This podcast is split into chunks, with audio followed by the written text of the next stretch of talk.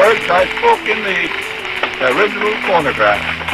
A little piece of practical poetry. Inventado em 1876 por Thomas Edison, o fonógrafo tinha como objetivo gravar e reproduzir som. Revolucionou, modificou completamente o modo de ouvir a música. Não é? Eh, separou eh, a audição da música do seu contexto de emissão. Salva Castelo Branco é diretora do Instituto de Etnomusicologia, Centro de Estudos em Música e Dança da Faculdade de Ciências Sociais e Humanas da Universidade de Lisboa.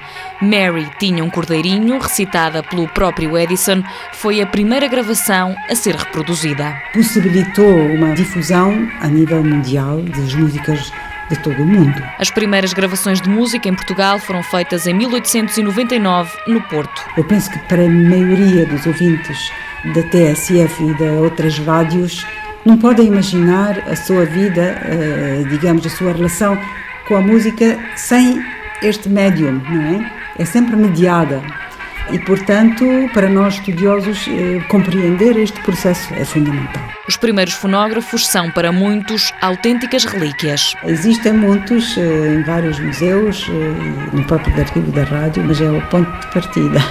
O ponto de partida para o desenvolvimento dos métodos de gravação musical, mas há quem defenda o som do fonógrafo como o mais genuíno. Os colecionadores de discos de 68 rotações, de facto, têm um apego especial a este som que é bem diferente do, do som mais, enfim, mais limpo dos CDs. Eu também gosto muito de, de ouvir.